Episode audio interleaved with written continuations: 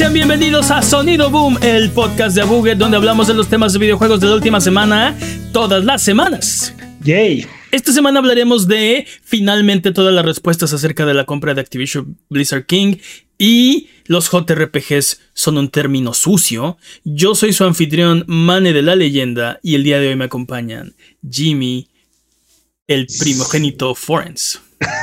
Soy el primogénito, wow. El primogénito de los Jimmys, Jimmy Prime. Las vacaciones estuvieron chidas. y el poderosísimo Master Peps, el amo de los videojuegos y experto en Tetris. ¿Qué hay de nuevo? Eh, Todo gracias a un video de YouTube. Muy bien. es hora de las patrañas. La semana pasada no dijimos todas las cosas así exactamente como debieron ser, así que venga Jimmy, es hora de las patrañas. Um, el juego de VR de Rick and Morty, al parecer no se acordaban cómo se llamaba, se llama Rick and Morty Virtual Reality. Ok. No recuerdo que. Ok, X. Ok. Sí, pues al, parecer no se recordaba porque patrañas. Ah, el juego de ID Soft de Capitán. La saga de juegos de ID Software que no logramos recordar es de un niño con casco, es Commander King. Ah, claro. ya, ya, ya, ya. No sabía de qué estaban hablando porque dijeron Capitán. Capitán Comando, y yo sí, ¿de qué están hablando? Yo sabía perfecto de qué estábamos hablando, pero no, recordaba el nombre de, ya, del personaje. Ya, ya, Ok, eso sí tiene sentido. Pensé que estaban volviendo locos. De, El conocimiento casi correcto de Peps. ah, sí, mi conocimiento bárdico. Ah, al parecer hablaron también de juegos de Atari que daban premios. Ah, la saga de juegos Sword Quest iban a ser cuatro juegos: Earthworld, Fireworld, Waterworld y Airworld. El último nunca salió, o sea, Airworld. Atari daba premios, había que comprar los juegos o suscribirse al club con el manual y el cómic, había que buscar pistas y mandarlas a Atari. Los que tuvieron los que obtuvieron más pistas eran invitados a las oficinas de Atari a competir con una versión modificada del juego. El que ganaba se llevaba el premio. Para Edward, el primer juego se regaló un talismán de, de 18.000 con inscripciones del zodiaco. De 18.000 quilates. De 18 quilates. Ah, ok. 18.000 lates, ¿no? De 18.000 lates, sí. con inscripciones del zodiaco. El ganador de Firewall ganó un cáliz de oro y platino, casual. Para Waterworld había una corona de oro y finalmente para Edward una piedra filosofal, un cofre hecho de, adivinaron, oro e incrustaciones. De acuerdo a la publicidad de aquella época, los premios estaban valuados en 25 mil dólares cada uno. De los ganadores de aquellos. los ganadores de cada concurso serían llamados nuevamente a competir. El ganador se llevaría una espada de oro. Oh, sí. Esto suena como los juegos del hambre o algo así. Medio raro. Ándale. Sí, algo así los 90 eran unas fechas muy raras, ¿eh? 80. 80, sí. También los, yo estoy hablando de los 90, ¿qué? Déjenme. No, puedo hablar de, no puedo hablar de una fecha en la que no estuve, entonces solo puedo hablar de los 90. serían llamados nuevamente a competir. El ganador se llevaría la espada de oro, plata, incrustaciones valorada en 50 mil dólares de la época.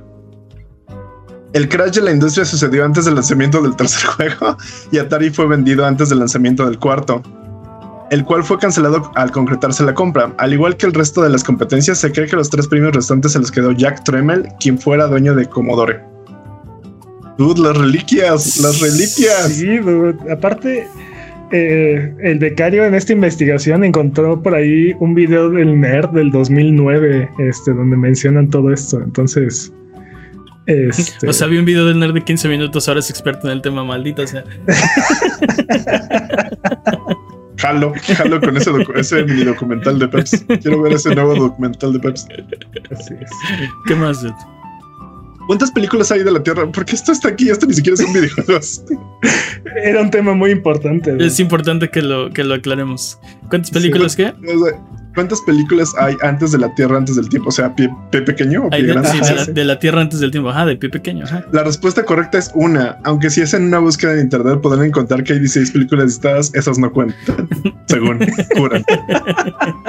oh, son patrañas, no. Entonces hay 16 películas. O sea, que no nos gusten las otras 15 no quiere decir que no existan, pero es que sí, son bien basura esas películas. Solo la primera es. La primera es buenísima. la, primera es una obra de arte. La primera pues es, una obra de, de Don Bluth, ¿no? Creo que sí. Ah, no, patrañas de las patrañas. Muy bien. patrañas. ¿Cuántos personajes hay en Ultimate Ultimate Alliance. En el primer juego tenía 23 personajes jugables. Ok. Basta de patrañas. Basta de patrañas. Eh, si mentimos durante la realización de este podcast, lo cual como pueden ver somos propensos a hacer, mándenos las patrañas que encuentren. Estamos en Abuget en todas las redes sociales. Eh, nos pueden encontrar en, nuestros videos de YouTube, en streams de Twitch, en discord.io diagonal Abuget, eh, donde sea que nos vean.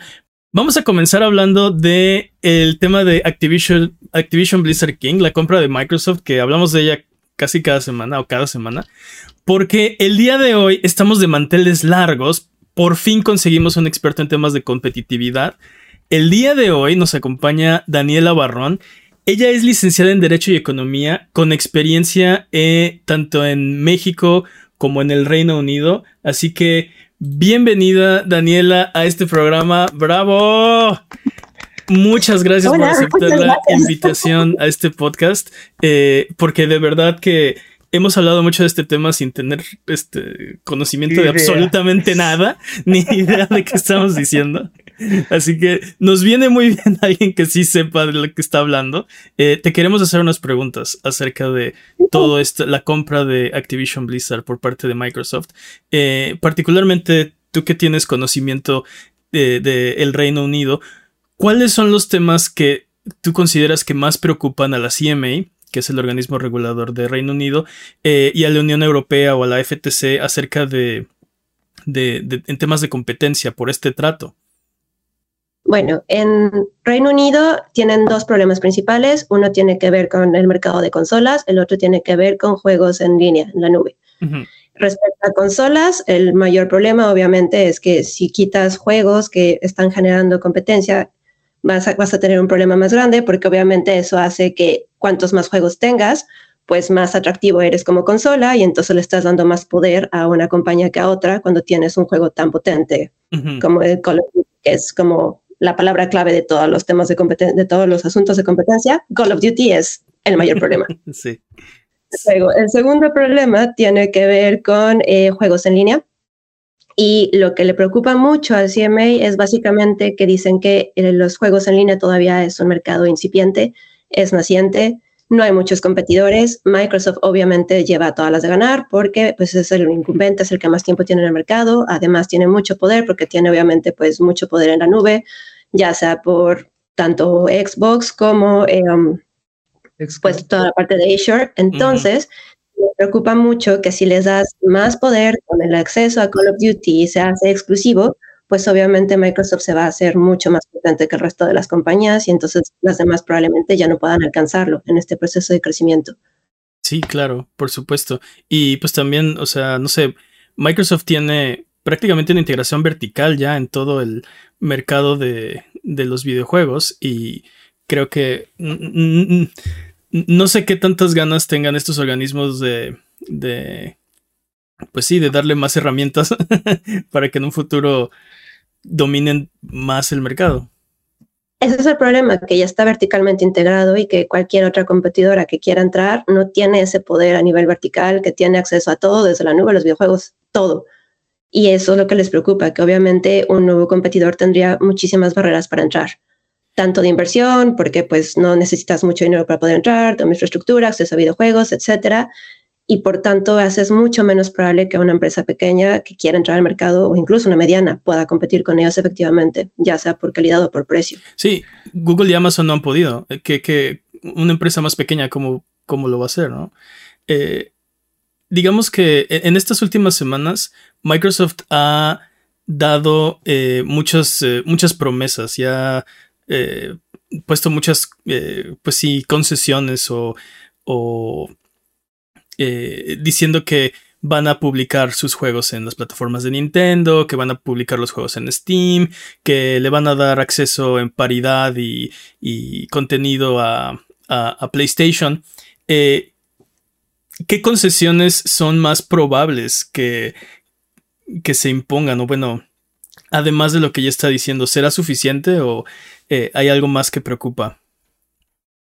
Mira, te explico. Lo que pasa actualmente, las, agencias de autoridades, bueno, las agencias económicas han puesto ya sus condiciones y han puesto las razones por las cuales creen que la concentración puede generar problemas. Y entonces, la, bueno, Microsoft fue la primera en decir, bueno, puedo ofrecerte esto a cambio. Sin embargo, eso todavía no lo habían considerado al momento de decir que la transacción generaba problemas. Dijeron que eso era la segunda fase de la bueno, en, la segunda fase del análisis de la concentración, en la que van a analizar las posibles estrategias de solución para los problemas que encontraron. Las alternativas que tienen es uno, que se haga una división de la, de la actual empresa. La otra es una condición de acceso y la otra pues ya tiene que ver simplemente con cancelar la operación si deciden que no hay manera de solucionarlo. la, lo que estás diciendo ahora, todas las concesiones, las promesas que le están haciendo a Nintendo y demás, van mucho sobre la condición de acceso. Y acceso básicamente es decir, prometerle a todas las demás personas que estén interesadas en tener acceso al videojuego que se los van a dar. Y si dicen que eso es lo que sucede, porque, insisto, Call of Duty aquí es la palabra más importante. O sea, es lo que creen que hace que se haga más dominante, que es lo que haga que le dé más poder a una empresa que a otra. Si Microsoft está dispuesto a darle este acceso a Call of Duty a todos, pues es muy probable que lo consideren como algo valioso, porque es la mayor, el mayor tema de preocupación. Sí. ¿Qué, ¿Qué tan probable es, por ejemplo, que una vez que se hagan estos acuerdos y se lleve el trato, que Microsoft decida cambiarlos o romperlos o enmendarlos o no sé, ¿es, posible eso? ¿O este contrato que mostraron, que ya firmaron con Nintendo es absoluto? Mm, no tiene que ver con que hayan firmado el contrato con Nintendo, tiene que ver con que es una condición indispensable para que las agencias de competencia aprueben este trato.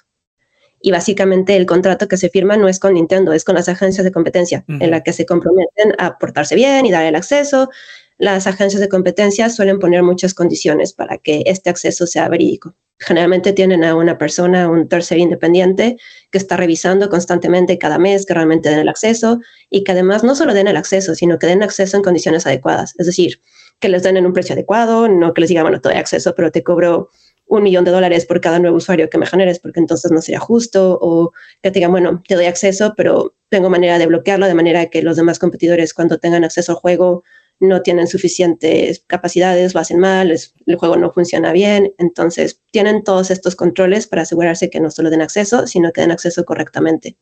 Y una vez que tienen esos eh, compromisos con la agencia de competencia, es básicamente imposible que lo rompan por eso, porque lo están monitoreando constantemente, porque Microsoft sabe perfectamente que si rompen estos acuerdos, uno, les van a poner la multa más grande de la vida, Dos, incluso pueden, pueden pedir que toda la transacción se altere y se deshaga.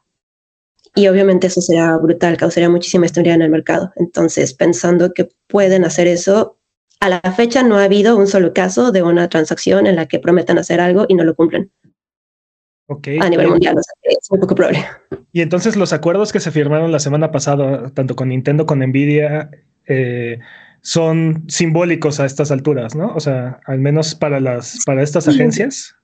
Es una forma de mostrar la buena fe, porque a diferencia de lo que pasó con otras transacciones en las que dijeron, bueno, vamos a tener acceso y todo va a estar bien y les va a permitir acceso a todos los videojuegos, pues en esta ocasión están, están tratando de mostrar que van en serio, sobre todo porque si una vez ya dijeron que no, bueno, hicieron lo contrario, ahora quieren demostrar que ahora sí van en serio. Pero están tratando de ganar confianza. sí. Sí, es que sí, ahora como confías en ellos. sí, sí. No, pero es curioso, porque incluso en esta transacción todas las agencias de competencia están haciendo precisamente alusión a Cinemas y a decir, bueno, ya nos prometiste una vez, no pasó, ahora sí creemos que no puedes hacer lo contrario, porque la primera vez dijeron, no, nosotros nos interesa muchísimo que todos tengan acceso, obviamente preferimos, ganamos más dinero dándole acceso a todo el mundo que teniendo una exclusividad sobre el videojuego. Y todas las agencias de competencia dijeron, seguro, es así. y ahora, pues, obviamente el mismo cuento ya no cuela, entonces tienen que poner papelitos ahí de por medio. Aquí muchas veces hemos dicho que muchas veces las negociaciones de Microsoft o las acciones de Microsoft no son para que ellos ganen, sino para que los otros pierdan. Entonces, no nos sorprende en lo más mínimo que hagan este tipo de acuerdos y, o tratos pensando en no ganar ¿no? o, o perjudicarse. Entonces, ¿esto quiere decir que es altamente probable que se lleve a cabo la compra o...? Altamente probable, no lo sé, es, difícil saber estas alturas. Yo lo que creo, mi muy personal punto de vista, sin tener realmente información de la transacción como tal, en lo que está pasando en el día a día y lo que están pensando las agencias, yo vería un poco más probable que se haga a que no. De entrada, porque están permitiendo un remedio que es acceso al videojuego. Generalmente, cuando no están de acuerdo, te dicen tienes que deshacerte de parte de la empresa, sí o sí. Y el hecho de que ahora estén permitiendo que ese acceso al videojuego puede que sea suficiente para tener sus, bueno, reducir todos sus problemas y sus dudas. Porque además, lo que ellos están pensando, sobre todo en el caso del CMA, Dicen que en el mercado de todas esto de las nubes y videojuegos en línea, tienen razones para creer que en los próximos cinco años van a haber nuevos entrantes pequeños. Ok. Piensan que todos los problemas que, que hay actualmente, que hacen que está difícil que haya nuevos entrantes, se están reduciendo, que hay nueva inversión, bla, bla, bla. Y piensan que durante los próximos cinco años este mercado va a crecer muchísimo con nuevos competidores. Y entonces, obviamente, lo que quieren es, pues si hay más competidores pequeños que tienen acceso al videojuego, pues probablemente el problema se resuelva más y les estás dando incluso una ayudadita para que tengan pues más cartas para poder entrar y competir. Sí, claro. Ahora que, están comprometiéndose con esto del acceso, ¿qué tan probable es que dividan Activision Blizzard King? Porque esa fue una de las soluciones que posteó la, la CMA con respecto a este trato. Eh, o sea, había, había eh, esa era una de las cosas, ¿no? La otra más peor era, bueno, es que no se haga, ¿no? Pero. y de hecho, Microsoft dijo que no le interesaba la compra si se tenía que dividir o deshacer de Call of Duty. Sí. Claro, es que esa es la razón de la compra, obviamente. O sea, básicamente, si no estás comprando un cascarón, quieren el videojuego. Y si no, pues no les interesaría. Ahora, que dividan a la empresa, no lo veo probable por varias razones. Una, porque en efecto, lo primero que podría pasar es que Microsoft simplemente diga, entonces no me interesa. O sea, si no voy a tener acceso al videojuego, entonces no me interesa. Dos, incluso cuando dividan a la empresa, este tipo de, de soluciones suele tener un problema adicional, que es que cuando le vas a vender tu, tu empresa a alguien más, las autoridades de competencia tienen que asegurarse que quien la compre va a ser una empresa que es un competidor efectivo, que tiene conocimiento en el mercado, que realmente tiene razones para competir en el mercado y que realmente una vez que compre a la empresa va a, funcionar como un buen competidor contra Microsoft. Esto hace que las opciones sean mucho más pequeñas. Obviamente no significa que simplemente alguien que llegue con dinero llegue y la compre. Es decir, si Coca-Cola llega y dice yo la compro, no se la van a vender. ¿Por qué? Porque no tiene nada de experiencia en el mercado, aunque tenga dinero, pues eso no, o sea, no tendría ninguna carta para empezar a jugar. Y por lo tanto necesitas, pues básicamente estaría tagado a, si no le interesa a Amazon, entonces probablemente no haya otro competidor al quien se la puedan vender. Esa es una razón más para pensar que igual no es el, el, remedio más eficiente para nadie y por eso se están inclinando más hacia, pues bueno, si le das acceso a todo el mundo, se nos quitan los problemas. Ok, eso, está interesante, porque entonces eh, básicamente es este, o sea, all in o nada, ¿no? O sea, o, se quedan con, todo el pastel como lo estaban planteando desde un inicio, o entonces no se hace, no se lleva a cabo el trato. Y dices que la balanza tal vez inclina un poco a sí se va a realizar el trato. Eh, en tu personal opinión, porque dices, obviamente, no, nadie sabe. Pero eso, está, muy interesante. Eh, ahora que... Perdón, ¿ibas a decir algo, Jimmy? Sí, yo tengo una duda. El, precio, el, el, monto de la compra de Activision Blizzard influye más en que el trato sea más difícil de cerrar. ¿Algo influye en la cantidad por la que ofrecieron comprar la empresa? No realmente. Obviamente una autoridad cuando empieza a revisar la operación, pues empiezas por todos los elementos, o sea, empiezas a analizarla y ves todos los elementos que te hacen pensar, bueno, ¿cuál es la razón detrás de, esta compra? ¿Por qué Microsoft quiere, quiere comprar a esta empresa? ¿Qué tantas ganas tiene de comprarla y qué tanto crees que pueda ganar? Obviamente, cuando ves que es una compra gigante con mucho dinero de por medio, piensas, wow, está muy interesada ¿qué, estoy, qué no estoy viendo aquí? Algo, alguna razón tendrán de peso y muchas veces es simplemente un, un indicio para que te llame la atención y que pienses, uy, hay algo aquí que tengo que descubrir, pero no hace que la operación en sí sea más seria o que sea más probable que se haga o no. Que ahora que digo, ya, ya, llegamos hasta aquí, los eh, organismos están presentando sus, eh, pues sus preocupaciones. ¿Qué sigue en el proceso? ¿Qué podemos esperar? Porque sabemos que tienen un deadline antes de, antes de, eh, de que termine el verano se tiene que llegar ya a una, a una resolución. Eh, ¿Qué sigue en el proceso? ¿Qué podemos esperar en marzo, abril, mayo? Mira, tanto en Reino Unido como en Europa, lo que sucede a continuación es la autoridad ya hizo una revisión preliminar. Mm. Luego se dio cuenta de que había un problema. Entonces la pasan a la segunda etapa. Una segunda fase significa que hacen una investigación mucho más exhaustiva, entonces le empiezan a preguntar a todo el mundo, a todas las personas posiblemente afectadas, ya sea posibles competidores, a los que desarrollan videojuegos, a los que tienen plataformas, bla, bla, bla, a todo el mundo. Ya después de que hacen eso, lo que hacen a continuación, y es donde estamos parados ahora, es sacan sus conclusiones sobre los riesgos que están encontrando, se los pasan a Microsoft, se los pasan a todos los competidores y dicen, bueno, estos son los problemas, estas son las alternativas que vemos para solucionarlo y básicamente es un cuál les gusta más y por qué. Entonces, en esta etapa en la que estamos ahora, todo el mundo, todos los que tengan interés en la transacción, están haciendo comentarios, mandan comentarios por escrito y te dicen, bueno, yo creo que una compraventa de parte de los activos no es eficiente por bla, porque igual no hay un competidor que sea suficientemente bueno que les pueda hacer frente, etcétera, etcétera. Habrá quien haya quien también mande su petición diciendo, bueno, a mí me gustaría mucho que garanticen un acceso a todo el mundo porque yo soy una empresa pequeña y a mí me interesa tal vez en tres años tener acceso. Todas esas cosas se toman en cuenta.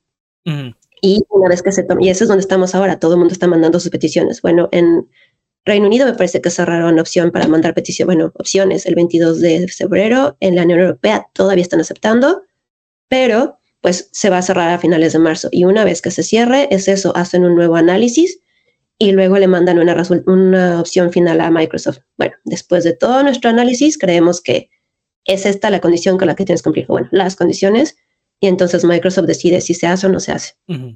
Creo que el, el meollo del asunto, la, la, la, pregunta que todo mundo, la pregunta del millón de dólares es, eh, ¿esta compra ayuda a mejorar la competencia?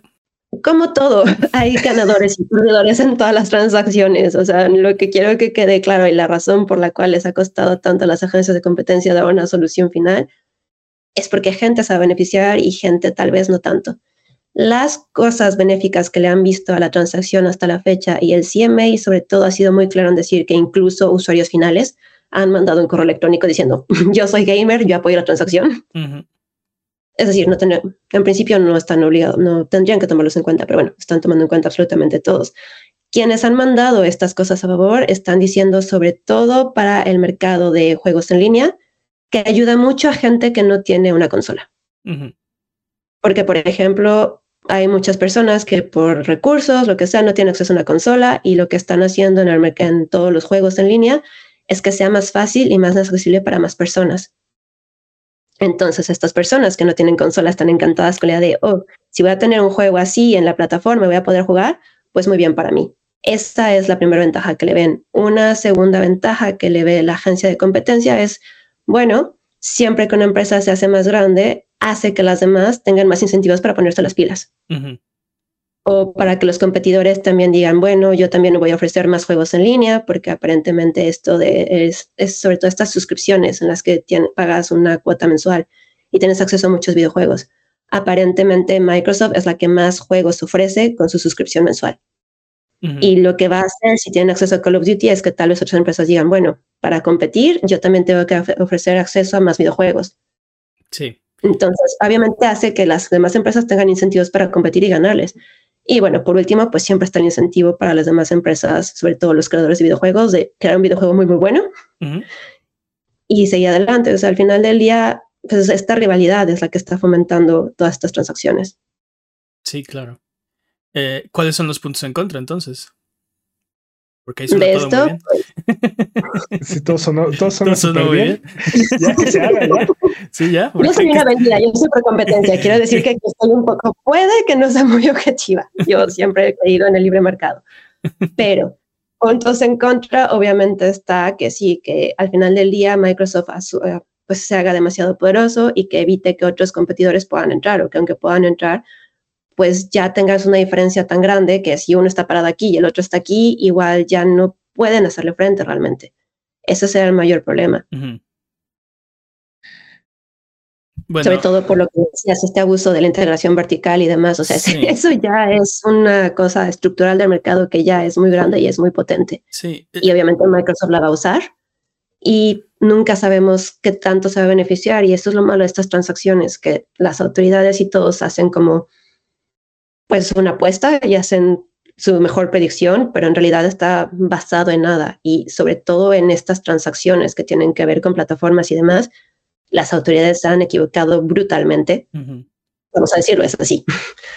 Porque nunca saben cómo valorar las cosas correctamente. Por ejemplo, a veces piensan, no, Facebook es gigante, ya nadie nunca va a hacerle frente a Facebook. Y luego un día llega TikTok de la nada. Y nadie lo ve venir. Sí. Pero pues siempre tienes unas cosas, porque como ves al mercado y lo percibes en el presente y nunca sabes si en seis meses alguien va a venir, va a ser, le llaman un maverick, estas empresas chiquitas que se roban todo el mercado porque son chiquititas, pero son muy buenas, tienen un gran producto y se roban a la mitad de los consumidores. Y eso siempre puede pasar. Sí, claro, claro. Yo tengo una duda ahí. si Sony fuera quien, ah, en un universo paralelo, si Sony hubiera sido quien hubiera comprado Activision Blizzard, ¿estaríamos teniendo estas mismas conversaciones? ¿O hubiera sido más fácil para Sony comprar Activision Blizzard? ¿Le alcanza? Yo creo que hubiera sido un, universo paralelo. Yo creo que hubiera sido más difícil porque son el líder del mercado. Bueno, qué bueno que tenemos una experta que nos sí, bueno, sí. sí, yo para qué opino, ¿verdad? Así, así, así. Hablando de la transacción anterior de Cinemas, la, la razón por la que la aprobaron en Europa o sea, en muchos países ni siquiera se, se, estudió seriamente porque pensaban que era una transacción muy pequeña y que no tenía mucho mercado. Entonces, en Reino Unido, por ejemplo, ni siquiera se estudió. Pero curiosamente, la transacción anterior en Europa se, apoyó, se aprobó diciendo, Sony es Sony, es el líder, nadie le va a hacer frente a Sony, nadie va a cambiar de consola solo porque tienes un videojuego nuevo.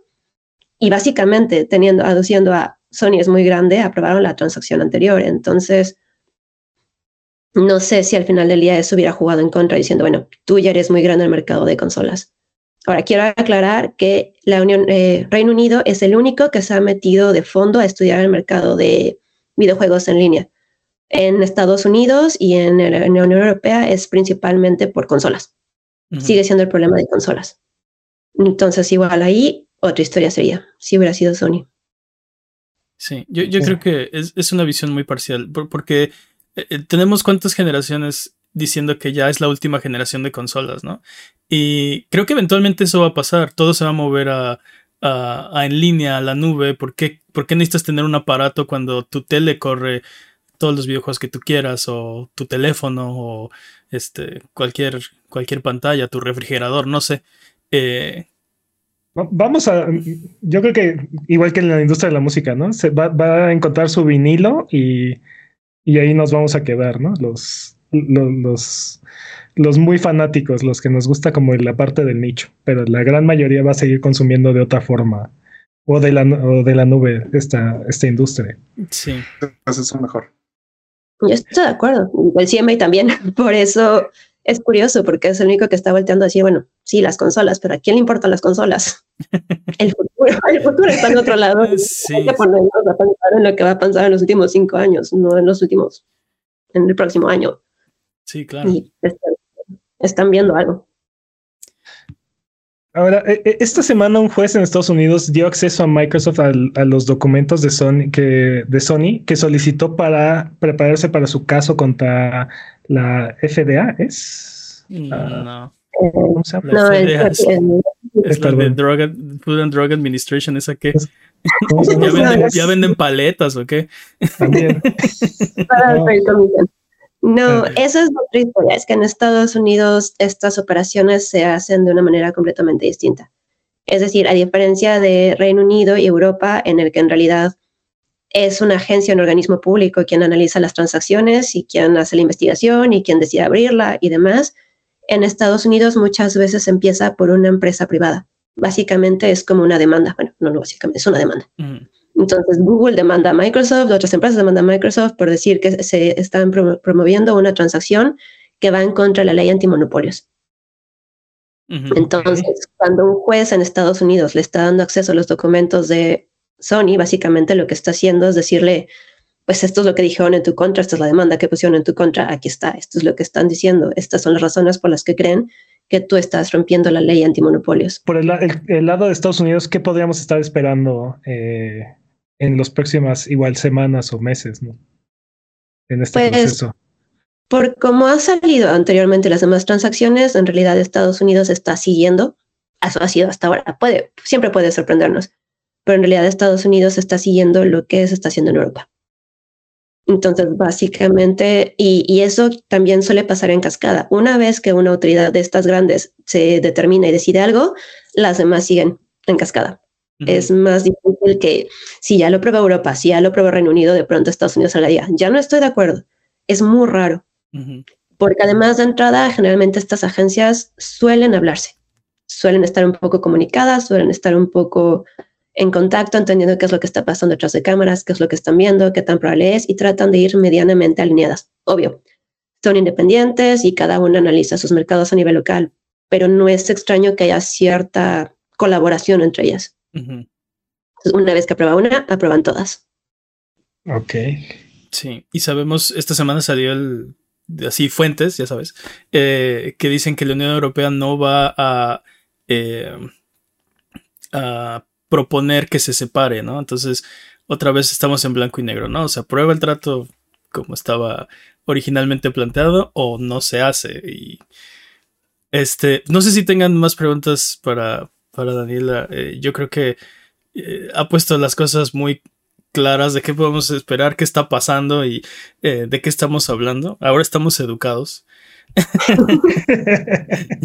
confundidos, no lo sé. en el tema. Bueno, o sea, sí confundidos, pero no por ti, sino pues todo esto que está pasando, ¿no? pero es bueno, es bueno poder conocer a alguien que tiene la forma de por lo menos explicar todo, todo esto, ¿no? Y qué, qué es lo que está pasando. Así que eh, muchísimas gracias por aceptar venir. Muchísimas gracias por compartirnos tu tiempo. No, al contrario, encantada. Gracias por tenerme, gracias por escucharme. Me encanta hablar de estos temas. Generalmente no hay quien quiera escucharme, así es que estoy fascinada. no, pues es que no nos conocíamos, pero ahora ya puedes venir cada semana. Hablamos de esto todas las semanas. ustedes avisen y ya voy a llegar acá. Así ha sido los últimos meses, definitivamente. Y creo que va a seguir siendo mientras, mientras no tengamos una resolución final. Este, las puertas siempre están abiertas. Muchas gracias, Dani. Muchas, muchas gracias. Muchas gracias. Bravo. Vámonos con el siguiente tema, porque ahora resulta que JRPG es un término sucio. Siempre lo ha sido. A mí no me llegó el memo, no, lo sabía. No lo había imaginado, aparte. Eh, antes de. Bueno, no, empezamos hablando de eso, porque Square Enix está haciendo previews de Final Fantasy XVI y yo estoy encantado. Me muero por jugar ese maldito juego. Ya lo quiero en mis manos. Les había dicho en semanas anteriores que siento que este juego me habla más que los últimos que han hecho 15, 13, 12, no sé. 11, 10. Bueno, creo que 11 y 14 son diferentes, pues son MMOs, pero.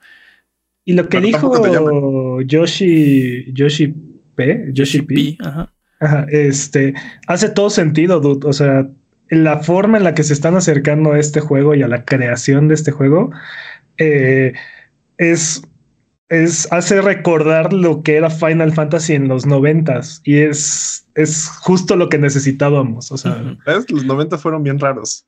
Totalmente, sí. rarísimos. Esta semana han estado invitando reporteros y diversos medios y eh, que nos invitan. No, pues yo creo que sí nos invitan. Nuestra, nuestra invitación seguramente se perdió en el correo. Eh, tenemos un cartero bien gandalla, yo creo. Eh, se la seguro, se la pasó, bien chido en Japón. sí, se fue, se fue a nuestro lugar, ¿no? el cartero gamer se fue. Eh, pero bueno, en una de estas entrevistas con Skill Up, amigo del programa. Ojalá. Gran amigo. Le mando un abrazo. mencionó que estaba molesto con el término JRPG que siente que es un término derogatorio. Que, bueno, bueno, que hace 15 años era un término derogatorio. ¿Tú crees? Como diciendo que los juegos en Japón este, no eran RPG, sino eran pues JRPGs. ¿Sabes, ¿Sabes cuál creo que es el problema? que en algún momento, o bueno, con el paso de los años, JRPG significa como este juego de anime feo, ¿no? Así de.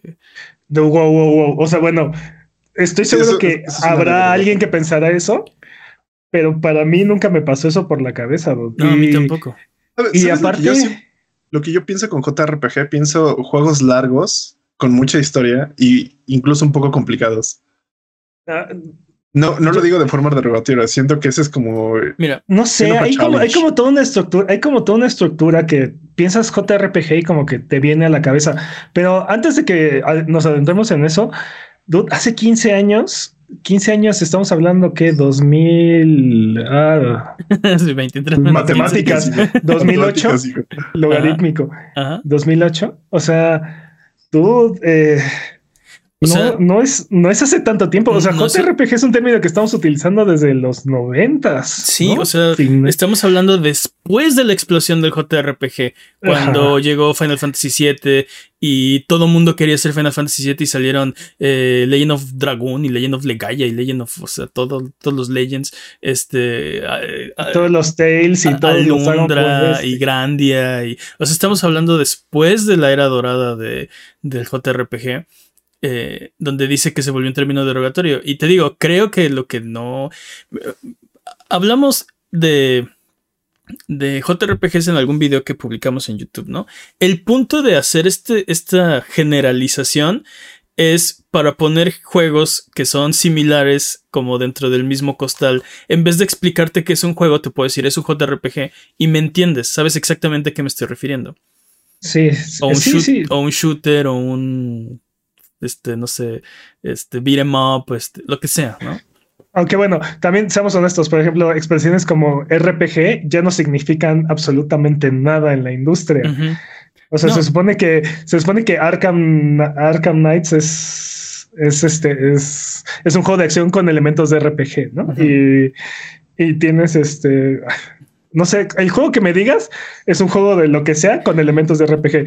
The Division es un juego con elementos de RPG. Es que creo que este, ya todo es como RPG-ish, ¿no? Ya todo tiene como aire acondicionado y el aire acondicionado es el RPG. Ya, no, significa nada. Es, que, es que todos los juegos son ahora de jugar un rol, ¿no? Ya no eres. O sea, ya no hay tanto Tetris, Arkanoid Pong. Ahora eres un personaje con una historia, eh, con una trama, con motivaciones, con eh, relaciones, con. O sea, sí, RPG ahora es un término que no, como dice Peps, no significa nada. Como que, la, o sea, cuando, cuando un desarrollador dice eh, es un juego de acción con elementos de RPG, RPG significa stats y numeritos, ¿no?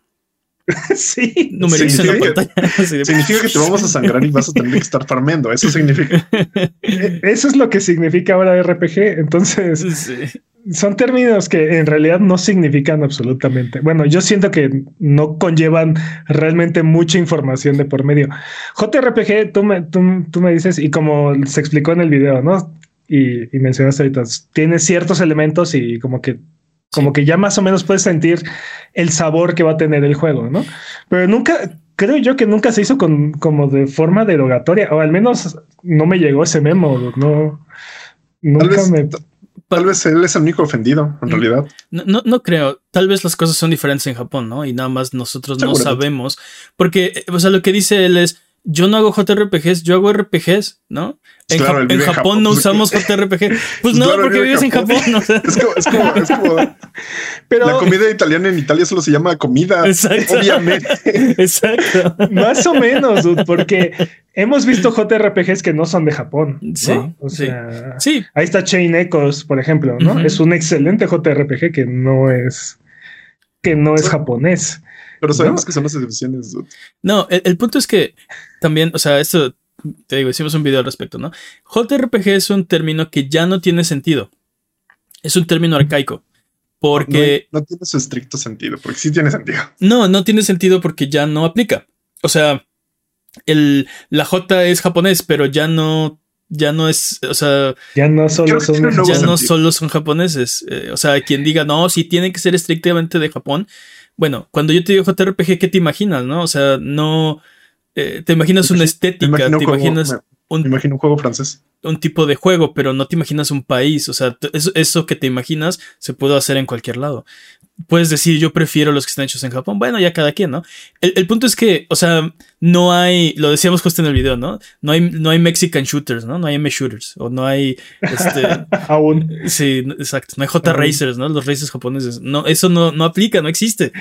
Eso fue una cosa, o sea, eso fue un producto de su época porque el, o sea, en, en finales de los ochentas hubo un movimiento fuerte de RPGs japoneses como Dragon Quest, eh, Fantasy Star, Final Fantasy, eh, y entonces, o sea, había una clara diferencia entre lo que estaba haciendo el mercado japonés y lo que estaba haciendo el resto del mundo. Entonces, ok, hay que ponerle atención a estos RPGs japoneses. Y ahí empiezan a hacer el, el JRPG, ¿no?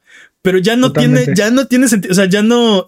Eh, eh, en este mundo globalizado moderno, no es, o sea, no es como el tequila, ¿no? De que solo el JRPG se hace en Japón. O sea, podrás ser un purista de los JRPGs, pero no es necesario. Na- nadie se va a dar cuenta que tu RPG no es japonés. Este, o sea, Más o menos. ya más o menos, pero te digo, hay buenos ejemplos de JRPGs que no están que no hechos en Japón. Totalmente. Y bueno, también lo que también es importante decir es si a, si a Yoshi P le molesta el término, pues igual y hay que irlo haciendo a un lado, sobre todo si ya no, ya no tiene la importancia, ya no, ya no funciona, ¿no? Yo creo que eso, o sea, yo creo que la opinión de Yoshi P no me importa, pero creo que sí este, decir que no es relevante y no es, o sea, tal vez sí deberíamos movernos del término porque ya no describe algo que necesitamos describir en este momento, ¿no? ¿Qué, Jamás. bla- qué- qué blasfemo eres, man? ¿Cómo te atreves a decir que el hombre que está salvando a O la franquicia O sea, y viene cargando a sus, a sus hombros a Square Enix? lo que digo es que la opinión de una sola persona no debería ser suficiente para que todo el mundo cambiara, cambiara de parecer, pero en este caso tal vez tiene razón. Ahora, yo creo que lo que dice es solamente por cuestión de óptica. Y lo hablé contigo, Peps, en, en algún, en algún momento durante la semana. Yo la creo vida. que el punto es que ellos saben que JRPG es un nicho. Y tienen el problema de que sus juegos, los juegos de Square Enix, no están atrayendo un- una audiencia global. Y, Y, y los últimos Final Fantasy menos, ¿no? O sea, Ajá. Eh, los últimos Pero- Final Fantasy ni al nicho ni a la audiencia global. O Sí. sea, Pero, pero eso es por, por JRPG o por los NFTs que quieren meter. no, pero al ratito hasta, hablamos de ahí- eso, pero pero hasta ahorita ningún, ningún Final Fantasy ha tenido NFTs. ningún juego mainstream grande de Square Enix ha tenido NFTs, así que Ah, Sí. pero ganas no les faltaron. ganas no le faltan a. Ah, pero, a- pero, de, pero de, la, de las intenciones a lo que a lo que realmente sucedió, no ha pasado, ¿no? sí. Entonces, no podemos decir que no ha sido por eso, ¿no? O sea, Final Fantasy XV como que quería tener este gran appeal eh, global o como este mainstream y no lo logró, como que se quedó corto el proyecto. Final Fantasy VII Remake como que sí encontró su audiencia y, y, y sí y sí resonó, pero pero fue más como para la gente que amaba la franquicia. No, no siento que haya traído nu- nuevos jugadores. Y, y, Pues, eh, igual y Yo soy de esos. igual y eso es lo, lo que lo que le está buscando evitar en este momento Yoshi P, ¿no? O sea, estamos haciendo un juego completamente diferente a lo que a lo que hacíamos o hemos hecho y este es un RPG, ¿no? O sea, no pienses en esto como Sí. ¿Creen que, Como ¿creen que esto será como el renacimiento de Resident Evil como con Resident Evil 4? Que este um, El Final Fantasy. de Resident Evil. ajá. Eh, dude, este juego va a ser, o sea, se robaron al diseñador del combate de Devil May Cry 5 para este juego en particular. Lo robaron. Sí, dude, así. Lo agarraron a billetazo seguramente. Eso no es pues robar. por eso, dude. Eso es robar. Eso es legal. Robar es muy legal. Sí. Donde yo sé. Bueno, secuestraron, no sé qué, qué- cuál es tu punto. O sea, al, al Él final de- accedió. El punto es que él accedió. eh, sí, fue voluntario, dice Sí, Jimmy. sí, sí. ¿Qué iba yo a hacer? Llegaron con muchos billetes.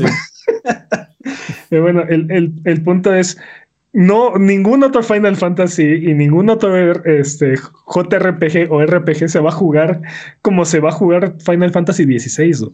O ¿Te sea, es algo... que tengamos, tengamos que inventar una nueva clasificación por este juego? No sé, no sé si sea tan revolucionario. Un JJRPG.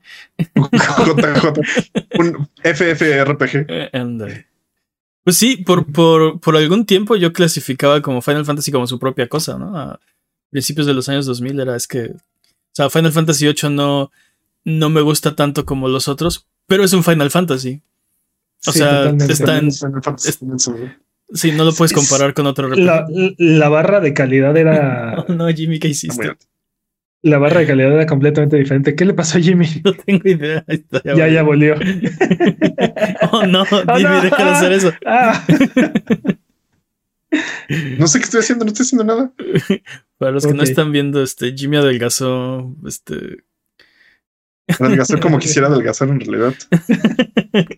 y luego despertó dos veces.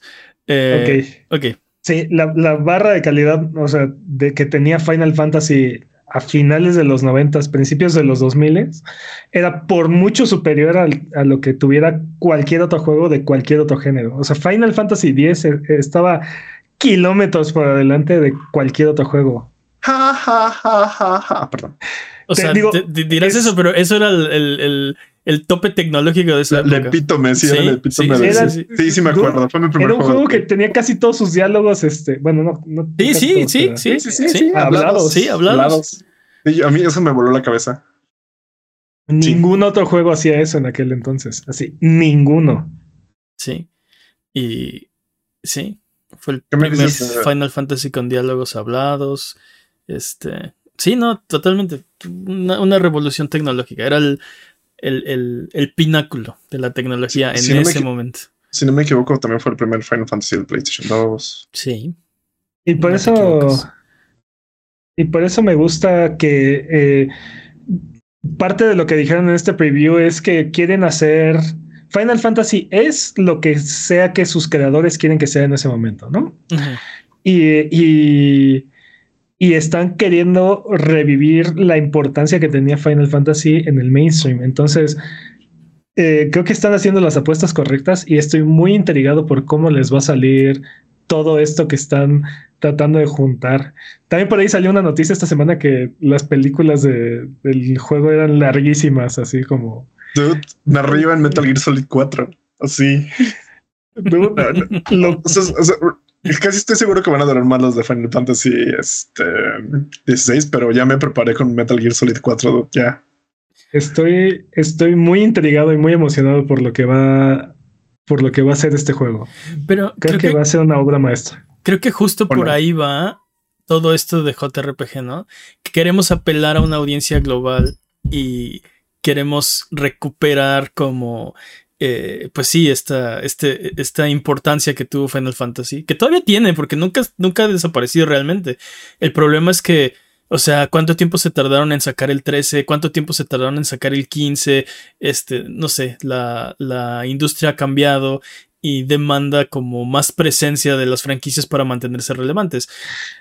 No, pero no creo que haya sido eso el factor. O sea, definitivamente fue un elemento, pero creo que estos juegos no estuvieron a la altura de lo que se esperaba de, de los juegos y la franquicia. Y definitivamente Final Fantasy dejó, dejó de ser ese, ese punto alto de la industria, ¿no? O sea, no, no dejamos de voltear a ver a Final Fantasy como ¿de qué manera nos van a volar ahora eh, la tapa de los sesos, no? Ajá. ¿Qué cosas van a traer a la industria que nunca hemos visto? ¿Qué es lo que sigue haciendo este, Kojima, por ejemplo, no? Este, cada vez que saca un juego encuentra formas de sorprendernos y de, reinventar la rueda o, y a veces de predecir el futuro. Totalmente, ¿no? Y es algo que también pasaba con Final Fantasy y dejó de suceder, ¿no? Entonces... Pues pero, pero sí, el preview creo que ha sido un gran éxito y eh, anunciaron también que va a haber un demo unas semanas antes de lanzar el juego. Yo no lo quiero jugar. No me importa, no, me, no, me, importa que, mi, progreso se pase al juego y que me. No, no lo voy a jugar. Dude, yo sí lo voy a hacer. O sea, es que, piensa, es que piénsalo, lo vas a jugar, lo vas a terminar en una noche y luego vas a esperar semanas, dos semanas a que salga el juego me muero. me muero. o, escúchame, podrías jugarlo 24 horas antes de que salga el juego. Y justo cuando sale el juego ya nada más así el progreso y ya empezaste a jugar antes. No, porque Eso o sea, es una forma. no, Genius. porque o sea, quiero, o sea, no creo que me dure lo que no creo que me dure lo que voy a querer jugarlo. Entonces, juégalo dos horas antes. No, lo voy a jugar el día que salga. Está, Está bien. Estás en la forma derecho. en la que ustedes manejen su hype me parece. Me Estás en parece tu derecho, sí. Porque estamos discutiendo, claro. Ya, no sé, yo dije, yo no lo voy- yo no lo quiero jugar. No, no, no. Eres un estúpido. Así de, ¿qué? ¿Qué? Yo, yo no voy a jugar, déjame en paz. Aquí nadie, se le, aquí nadie se le niega nada. Ok, muy Man, bien. ¿Nadie te llamó estúpido? Tranquiliza. Yo eso escuché. Yo eso entendí. Pero bueno. más. Oblígame. bueno. Este, esperemos que sí sea un éxito. Yo ya, ya estoy listísimo ya para este juego. Junio no puede llegar suficientemente rápido. Eh, sobre, todo con, sobre todo con el frío y así. Eh, sobre, sobre todo con el E3. Y así. Pero, pero bueno, hablando de Square Enix, eh, resulta que quieren reemplazar a su CEO. Ah, sí, por Eh, favor. ¿Se acuerdan Sí. de, de Yosuke Matsuda? Hace ratito estábamos Yo- hablando de él. Es, creo que no le es ese jefe de. Es ese jefe que sale en. Nier. Nier Automata, sí. Automata. Sí. Eh, sí, lo van a. O sea, la compañía está eh, votando para sacarlo de CEO. No le van a dar otro puesto, ya le van a dar gas. O sea, si, si votan en su contra, bueno, que no siga, ya va, se acabó y que se busque otra cosa que hacer. Y ha surgido Takashi Kiryu como un posible reemplazo. eh, Yo para- creo que es la decisión correcta. ¿Quién sabe? Porque este Takashi Kiryu es. Este.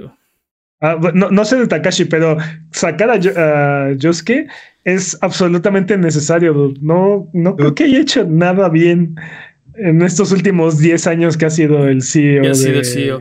Sí, un poco tal vez tiene razón, ¿eh? Los últimos 10 años no han sido los mejores. Y por ejemplo, Sigo diciendo, depende para quién. Embracer bastante. ha de estar muy contento, sí. yo me emocioné mucho cuando el, el final del año pasado empezaron a anunciar muchos juegos para el último semestre. Y sacaron este Harvestella, este Valkyrie Elysium, este. No me acuerdo qué tanto juego. Sea, empezaron a anunciar eh, un chorro de juegos.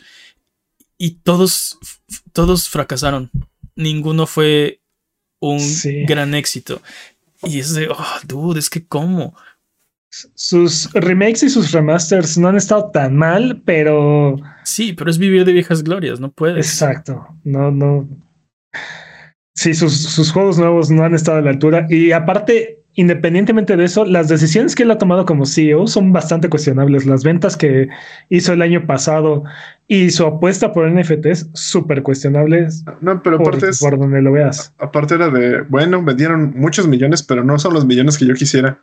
Ah, aparte, sí. Es una decepción. Los odio. Sí. Ah, Sí, Pero sí, eso fue antes, ¿no? Pero también siempre, fue, ¿no? pero también fue con él. O sea, También, Sí. sí. O sea, Deus Ex, este, creo que también ciertos Final Fantasy, este, también lo de Marvel, Avengers, lo de este Guardianes de la Galaxia, etcétera, etcétera, etcétera. Pero aparte, creo que sí fue él. Él perdió el control de, de la franquicia de Hitman. De su vida. No, pues De- la, la- Todavía es propiedad de Square Enix. Pero sí, o sea. eh, IO Interactive era parte de ellos y luego los dejaron comprarse a sí mismos Y, Y les dieron- compraron. y les dieron la franquicia. Ajá. Hasta donde yo sé todavía es posesión de Square Enix, pero. Según yo, según yo, ya es de IO Interactive, pero eh, patrañas. pero- patrañas. Ajá. Eh, perdieron per- perdieron pro- eh, posesión de esa franquicia. Vendieron, regalaron este, todas las franquicias occidentales que tenían. Con los estudios. Con sus. Aparte, es que- Y en la compra de estas IPs te Ah. llevas los estudios. Sí, creo que- duda, sí. No, creo fue fue al revés. revés. En, la, Ah. en la compra de estos estudios igual. tenías los Te llevas IPs, los IPs. ah. Yo iba sea, por las IPs, no por los estudios, no importa. Cualquiera, sí. Este, Uh, y Tomb aparte, es- Mira, Ya. guarden este episodio porque Amazon va a ser el nuevo Tom- Tomb Raider. Ujú. Va a ser más de un billón de dólares. Bueno, de mil millones de dólares mexicanos. en- ¿Mil Eh, millones de dólares mexicanos? o sea, mil, Esos, esos dólares mexicanos no mil millones sí, como sí. en español, no un billón como en inglés. Mil millones. Va a ser más de mil millones de dólares en ventas. Este, solamente con ese juego. Aguarden este episodio. De mí se acuerdan. sí, sí, muy probablemente. Muy probablemente. Podría guardar nada más este pedazo, sería más corto. Guárdalo todo, Jimmy. Pero bueno, el punto es puras malas decisiones. Y sí, los juegos que ha sacado de muy mala calidad y con decisiones este de monetización bastante cuestionables, ¿no? Sí, este, bueno, sí, todo Chocobo Racing, eh, Chocobo Racing, ¿cómo olvidarlo? ya murió. Todos los juegos que ha matado, este, ahora también eh, todo lo que pasó con Luminous y Forspoken, que ahora acaban de anunciar que serán reabsorbidos por Square Enix después de que se, oh, se hicieron este, como este estudio satélite. Bueno, pues ya no. Ahora no puedo jugar Forspoken, quiero jugar Fue, fue, fue tan bueno su juego de Forspoken que serán reabsorbidos a, La, a la compañía a partir del primero de mayo. Eh, ahora te digo, Takashi Kiryu no lo conozco muy bien porque pues obviamente no, no, sabemos de sí, nunca ha venido a comer a la casa entonces. Pero pero lo que lo que he leído en la última semana y me late que es o sea se va a tirar al mismo lado de Yosuke Matsuda no el cripto blockchain este tecnologías emergentes. Entonces web 3.0 web 3.0 y cosas así. Entonces eh, no lo sé. Tal vez me sorprende. Vamos a ver cómo salen las votaciones. porque todavía no se ha ido. O sea, sigue estando ahí. Y, tiene tres meses para terminar de convencer a los accionistas de que lo mantengan ahí, ¿no? Pero... yo, solo quiero aclarar que los pueden sorprender para mal, entonces. Ah, sí, totalmente. Sí. Totalmente. Pero sí, o sea, Kiryu trabajaba, o sea, se unió a Square Enix en 2020. Entonces no tiene mucho tiempo en la compañía. Antes trabajaba para una compañía que hacía investigación de, de tecnologías emergentes como blockchain y Web3. ya dejen el blockchain. Ojalá. Entonces te digo, me, a lo mejor su investigación fue de no, esto es una pérdida de tiempo. Ojalá.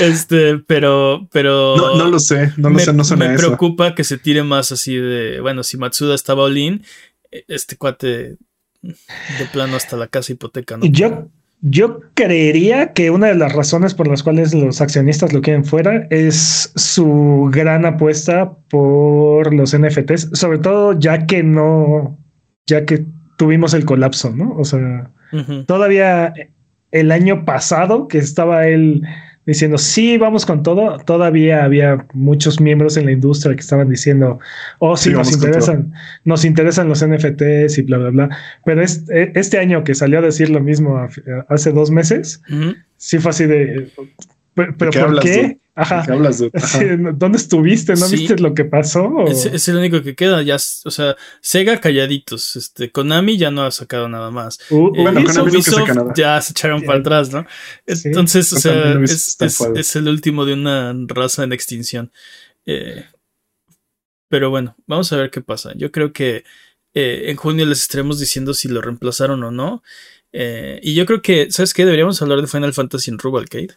Así que ah. más adelante hablemos de Final Fantasy. Eh, por ahora, si tienes alguna pregunta o alguna duda de lo que sea, recuerda que estamos en redes sociales como Abuget o estamos también en discord.io diagonal Abuget. Eh, Sonido Boom es tu podcast. Puedes conversar, conversar de nosotros eh, cuando tú quieras. Ahí estamos para que nos agregues. Vámonos con el speedrun de noticias.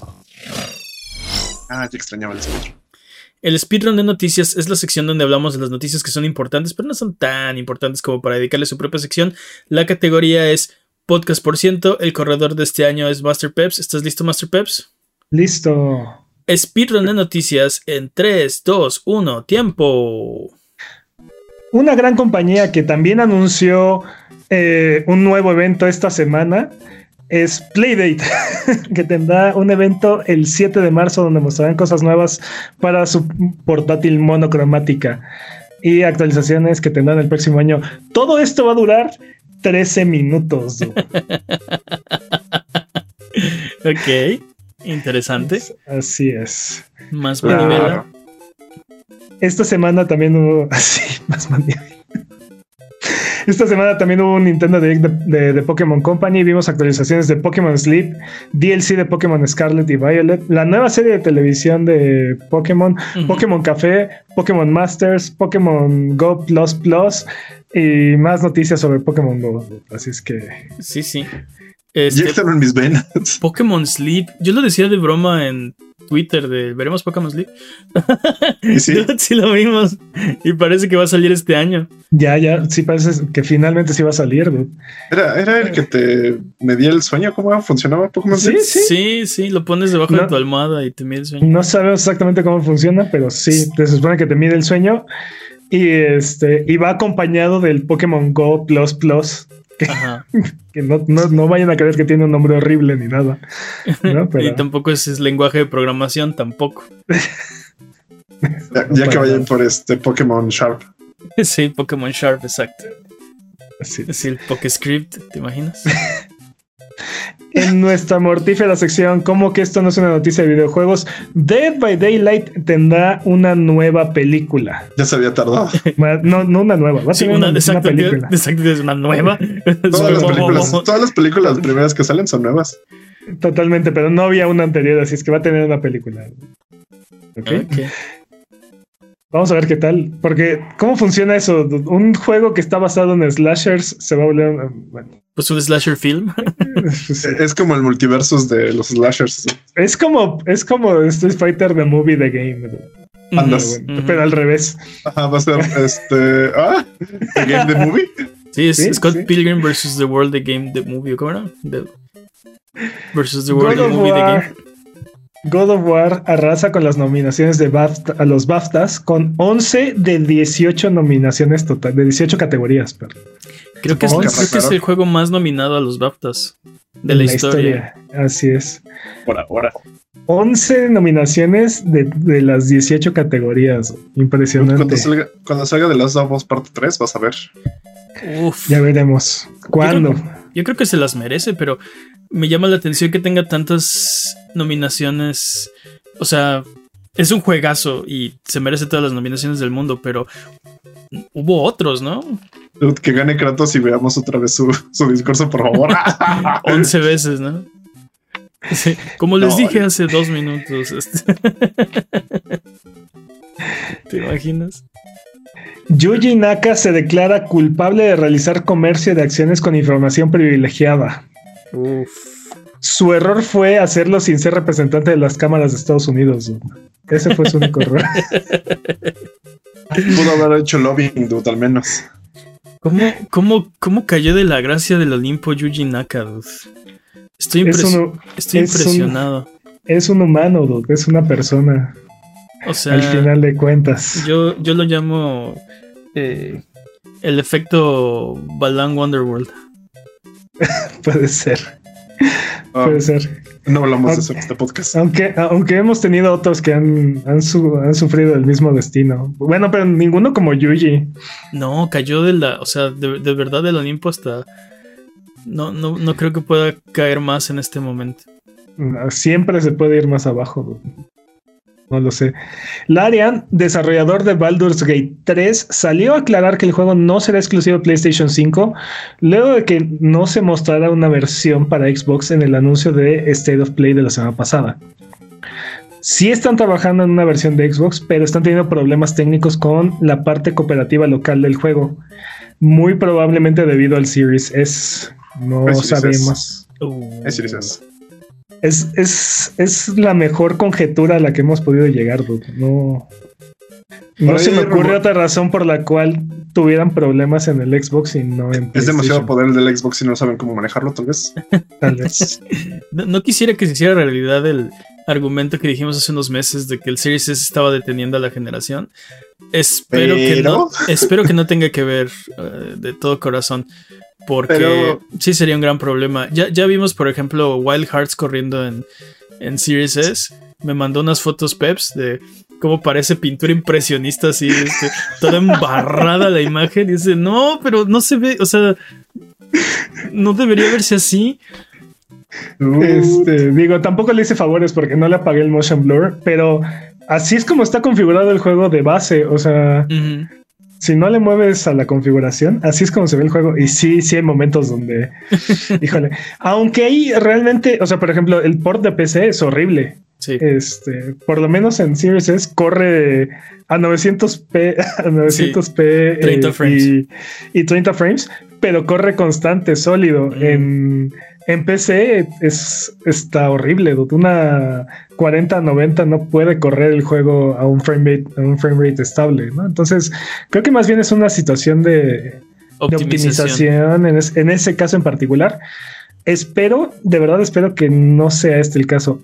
Por lo que hemos visto, eh, por ejemplo, la versión de Fortnite de nueva generación, difícilmente va a frenar el Series S la generación, pero Sí. vamos Pues, a ver. Es que no sé, a porque también Fortnite ya lleva bastante tiempo en desarrollo, o sea, no es como un juego tan nuevo.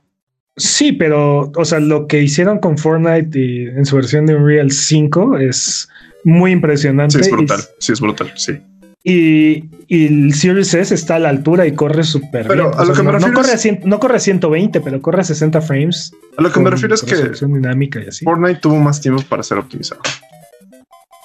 Sí, sí. Probablemente Vamos más a- dinero también y más equipo y más. Sobre Ah, todo. bueno. Bueno, totalmente. No, pero conforme avance la generación, también el expertise que van a tener estas compañías para hacer juegos, pues va a ir aumentando, ¿no? Eh, Pero me, me parece interesante porque sí he escuchado mucho este, en, en mi fuente de información llamada Twitter que sí sienten que están retrasando. Hay rumores de que sí creen que está retrasando la, la nueva generación del Series S. Como que sí tienen problemas para hacer esta parte de la Sí, lo, optimización. lo reportamos y hablamos de eso un rato, ¿no? Y dijimos que eh, difícilmente debería ser un problema porque como se hacen los juegos en este momento, eh, deberías poder, ok, no corre al mismo frame rate, no corre a la misma resolución, este, no sé, no, no tiene las mismas texturas, o hay muchas cosas que, que, que podrías hacer para aún así en un, en un este, hardware no tan poderoso correr el mismo juego. Eh, entonces, tal vez, Creo- como creo dice Peps, es algo ahí más, más complicado con la optimización. No es que el hardware no pueda. Creo Me, que el problema- me preocuparía mucho si ese fuera el- realmente el problema. Creo que el problema en realidad es para los tier parties, ¿no? Que, que no tienen esta... um, que están experimentando apenas con el Series S. Bueno, con todos, ¿no? En realidad. Pero creo que se la están viendo difícil porque no... No tienen los mismos, el mismo rendimiento, por ejemplo, que el Series X. Por cierto, también es brutal. Totalmente, pero creo que la parte preocupante de lo que estás diciendo es que ya llevamos tres años en la generación. Esa es tampoco la ha habido parte- muchos juegos. O sea, tampoco Ese ha habido es- muchos juegos este, next gen, ¿no? O sea, Pero ese- no hemos esa, tenido es la, juegos next gen, en realidad. esa es la parte realmente preocupante entonces, porque llevamos, llevan tres años estos desarrolladores con estas consolas y apenas están empezando a decir, ok, ah, realmente, realmente, realmente, realmente, ¿qué es lo que pueden hacer este- estas consolas? ¿no? O sea, ¿cuánto es la mayor cantidad de jugo que podemos sacarle a esto, a, este hardware que tenemos? Apenas están haciendo esa pregunta y, o sea, apenas estamos viendo los resultados de esos trabajos de optimización y esos trabajos de, de pues sí, de desarrollo. Entonces, qué, qué, qué triste. Vamos muy Ah. tarde, en vamos muy tarde en esta Sí, generación. La generación va a empezar, yo creo que este año, al fin. Ojo, mediados del siguiente. ¿Creen que se prolongue la vida de la generación o al contrario se acorte por lo mismo? O sea, Yo No lo espero, sé. que, yo espero que se alargue. Yo esperaría que se largara, pero... No, no, no veo cómo justificas, por ejemplo, otra consola este año o el próximo año. Este, ¿sí me explicó? Es de acaban de empezar, o sea, no estaban ni disponibles. Acabamos Sí, de tú- comprarlas.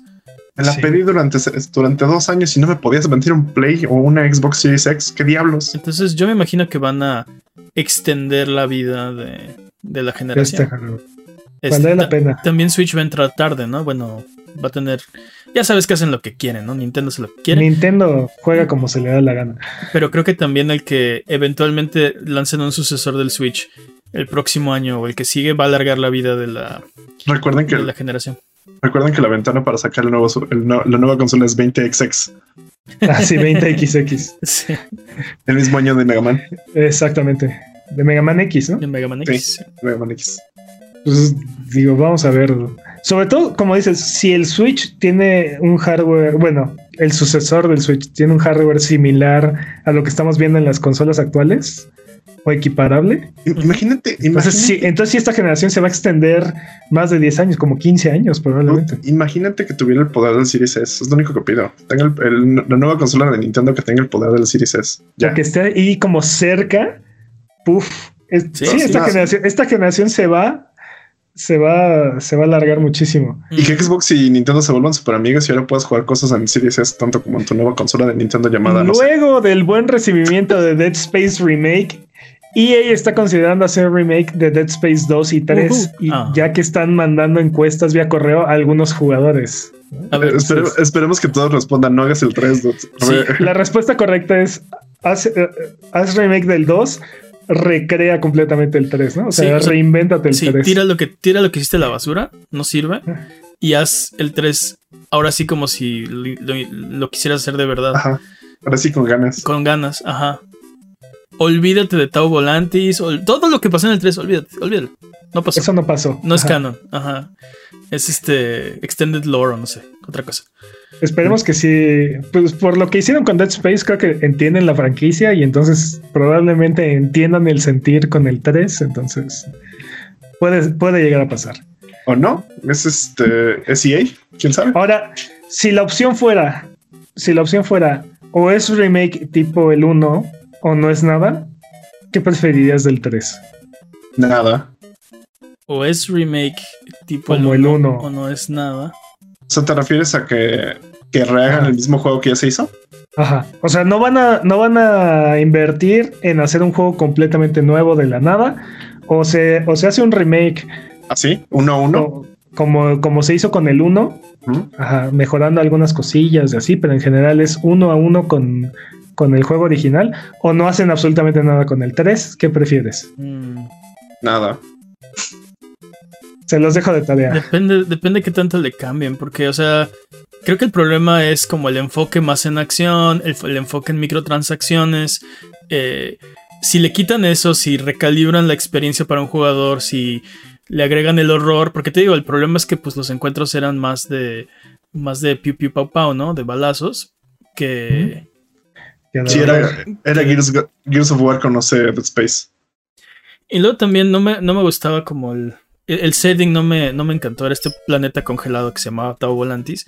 Este, pero se suponía que estaba. Bueno, X, el, el punto es que no, no me encantó. Me, me gustó toda la parte. Antes de llegar a Tau Volantis estaba chido. Y luego llegaron y ya fue. ah, no sé. Bueno, a lo mejor pueden extender la parte antes. No, X. no, no. X, se los dejo de tarea. Esta semana la cuenta de Twitter de Elden Ring anunció que la expans que una expansión para el juego está siendo desarrollada, se va a llamar Shadow of the Earth 3 y no tiene fecha de salida. No, tiene nada, no sabemos nada de Dude, esto. Soy. uh, tienen un screenshot del cual uno- un youtuber No que sigo hizo 15, y 15 minutos de video explicando qué puede ser y cosas así. Entonces, Jeff Kiss. Pero soy, fui el único que Shadow se me, me recordó a Shadow Die Twice, como en la misma este, tipografía. Y de repente me puse a pensar, tal vez llegue Sekiro a. o No. el- el- ah, No, no. sí fue el único entonces. Creo que fuiste el único, Jimmy. Eh, cool. No, no pensé en Sekiro, aunque no sé, qué tan buena, no sé qué tan buena idea sería. Más Sekiro siempre es bueno, más Elden Ring siempre es Sí, sí, si lo hacen que lo hagan. Total. No creo, pero... Yo estoy súper emocionado. De hecho, me dieron ganas de volver a jugar Ah, Elden claro, Ring. a mí también me dan ganas de seguirlo jugando. Jueguen Elden Ring. Resident Evil 5 recibió una actualización esta semana en su versión de PC. El parche agrega co- co-op local y remueve los requisitos de Windows Live. Puro ganar, ganar, señores. Ya, Puro ya. ganar, ganar. Espera, ¿Resident Evil 5 en PC no tenía co-op local? No tenía co-op ¿Qué clase de basura de deporte es eso? Ese era el punto Y- de todo el juego. Y tenía requisitos de, de, de Windows Live. Ese era el punto de todo el juego. Me imagino que tenía co-op en línea entonces, porque Sí. si no, o sea, si no, entonces ¿qué, qué, qué, qué, qué clase de basura es eso? Yo, yo solamente he jugado Resident Evil 5 en co-op local. Yo también nunca solo he lo he jugado- experimentado de, de- de otra forma. ¿no? Yo también Yo lo, lo jugué así. Yo recientemente lo he jugado este, en co-op este, en línea y es ah, justo ahora en esta generación es mucho mejor que jugarlo Pero- en co-op local. Pero lo has jugado como experiencia de solo jugador. Ah, sí. Sí, O sea, sí. mi- mi- es, lo yo solo he jugado así. Resident Evil 5 en cooperativo, en Ah, local. Es la única forma en la que he experimentado ese Y juego. en difícil. No, ese Sí. juego lo platiné en este en difícil, en yo solo, o sea, sin amigos. IO Interactive, desarrollador de Hitman, anunció que está trabajando en un nuevo juego de RPG de fantasía en línea. ¿Ok, ¿Qué? man? Qué raro. No, no, nada que ver. O sea, ¿Y es eres- una, nueva, eres- es una nueva IP. ¿Y eres, y eres alguien que, que contratan para ir a asesinar a otra persona? No, pero probablemente seas pelón. No, no. Probablemente tu perdón. Ah, el de ahora, hay Ultimate código de, ahora hay código de barra, lo tienes en la frente, ¿no? En vez de en la nuca. No, no, ni idea, pero este suena interesante. Vamos a ver qué hacen. Sí, qué sería, se- su primera IP de ellos, ¿no? Nueva. Desde, o sea, cuando se separaron de. Square Enix, No sé si, no sé si solo han trabajado en juegos de Hitman. se llevaron este Hitman, hicieron Hitman 1, 2 y 3 y ya, ¿no? Ajá. Bueno, ya habían hecho, cuando se separaron, ya habían hecho patrañas. No sé si el 1 o el 2. Ya, Ujú. ya, o sea, ya, Dude, ya ven. de decir patrañas de lo mismo. Patrañas, patrañas, No, patrañas. sí, este, sí. Por lo menos O sea, ya el, habían- 2, el 2 y el 3 sí lo hicieron ellos, segurito. Ajá. Sí, y ya después los juntaron y los convirtieron en. Sí, en no el- me acuerdo cómo se llama. el Hitmanverse. Sí. sí, No, no, es- Está bien pero chévere. bueno. Vamos a ver, estoy muy intrigado. Estoy muy Sí, interesado. sí, sí, vamos a ver qué hacen. La película de Mario saldrá dos días antes del anunciado originalmente, ahora saldrá el 5 de abril. ¡Wahoo! Adelantistis le llaman. Ya, adelantitis. Ay, sí, que empiecen a todos a contagiarse, por favor. Este Microsoft anunció una edición especial de sus consolas con temática de Mandalorian para celebrar el lanzamiento de la tercera temporada. ¿Ya lo empezaron a ver? No, No, ¿qué tal? No, yo tampoco. Nada más preguntado.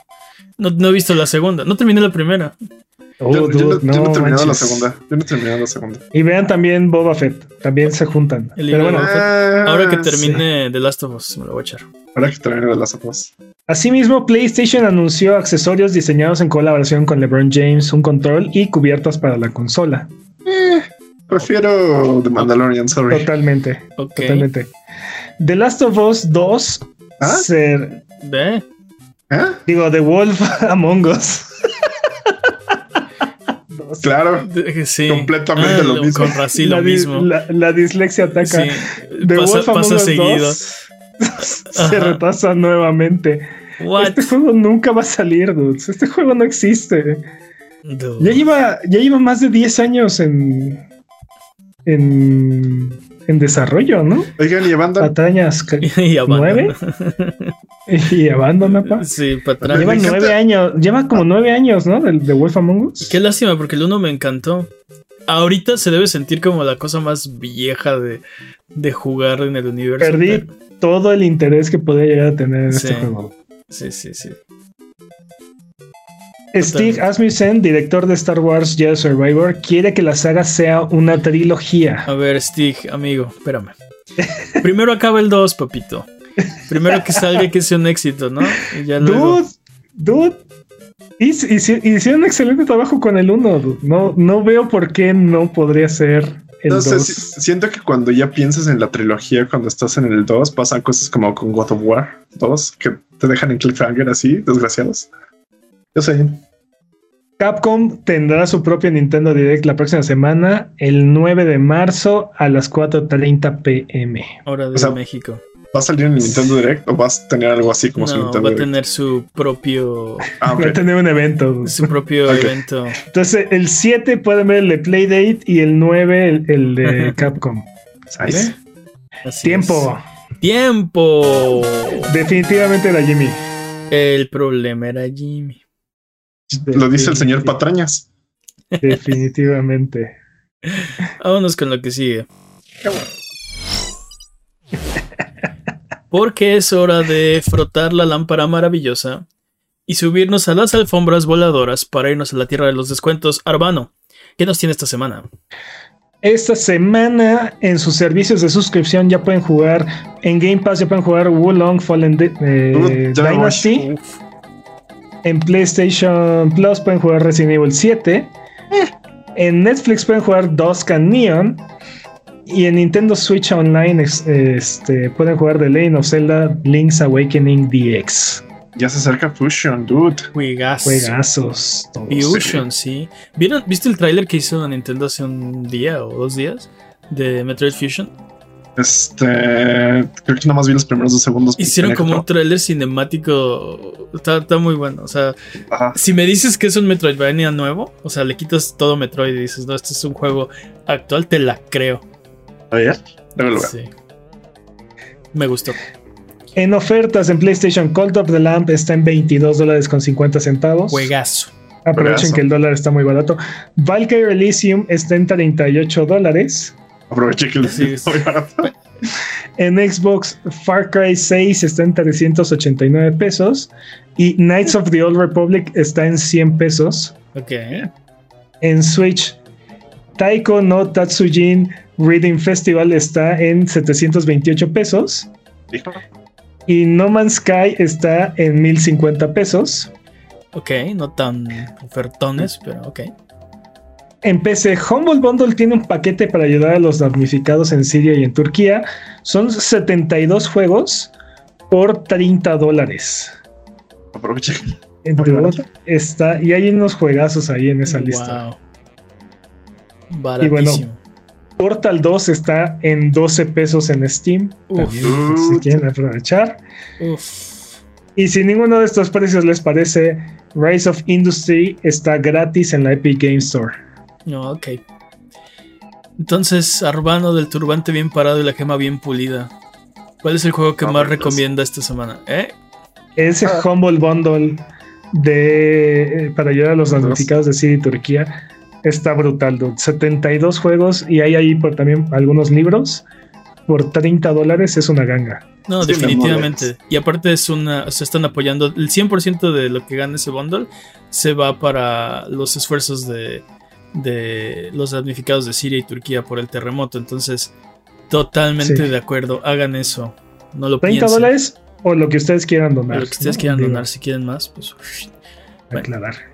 Vámonos entonces de regreso para decirles que Sonido Boom se transmite todos los viernes en la noche en twitch.tv diagonal y se publica todos los lunes en tu plataforma de podcast de confianza y el video se publica en su propio canal de YouTube. Estamos en youtube.com diagonal arroba sonido-boom. Eso es youtube.com diagonal arroba sonido-boom. Eh, ¿por qué, qué, les parece si dejamos de hablar de noticias de videojuegos y nos ponemos mejor a hablar de videojuegos? Porque esta semana en Rubalcade les dije hace rato que habláramos de Final Fantasy. ¿Cuál es el mejor Final Fantasy? ¿Cuál es el mejor Final Fantasy? Así ya. Creo que, creo que, directo. creo que el mejor es el primero. Es el que realmente cumple lo de Final Fantasy. Es un juegazo, definitivamente. Pero para mí, para mí, el mejor Final Fantasy es Final Fantasy Tactics. Uh. Es, el mejor Final Fantasy. Quiero que hagan un remake de ese juego durísimo ya. Sí, estaría bastante bien. Es el link de Nvidia y me urge que se haga realidad. Este, sí, no, totalmente. les he dicho que Final Fantasy Tactics arruinó todos los Tactical RPGs para mí de la historia. Porque ninguno es Tactics. Entonces ya no, no los puedo disfrutar. O sea, no. No, no, me, no me llenan, no, no. Y, me gustan mucho, no, no me malentiendan. No es como que, ah, no me gustan esos juegos, solo Tactics. No, me, me, gusta mucho. Quiero encontrar uno mejor o igual, no sé, que me, que me cause la, la, misma emoción que cuando jugué Final Fantasy Tactics. Final Fantasy Tactics fue un juego que compró un amigo mío y me lo prestó. Y lo tuve, no sé, como una semana. Y al final de la semana era de por favor, véndemelo. Te lo compro. Y me dijo, sí, Simón, si quieres. Y es mi copia, es la que tengo. O sea, nunca, no lo pude soltar. Pues no, es que, es que, no, no te lo lleves. Zorro, no te lo lleves. Es un juegazo, es un juegazo. Así, así compré mi Tactics. Sí, definitivamente. Y tiene, tiene un par de batallas que sí dije, bueno, ¿cómo le voy a hacer aquí? ¿Qué carajos voy a hacer para sobrevivir esta misión? Sí, como la de Wigraf, ¿no? Este, hay una, hay una batalla que es un solo uno contra uno. Esa, esa batalla, esa. Sí. Ah, Hay un duelo, uno contra uno, así, el como villano del momento, así. Tú contra mí, El ¿no? vi- Contra el El villano del momento. Sí, pues, o sea, Sí, sí, de tú y yo sí. aquí nos vamos a agarrar y nada más uno va a salir vivo. Y es, o sea, es mucho más poderoso que tú.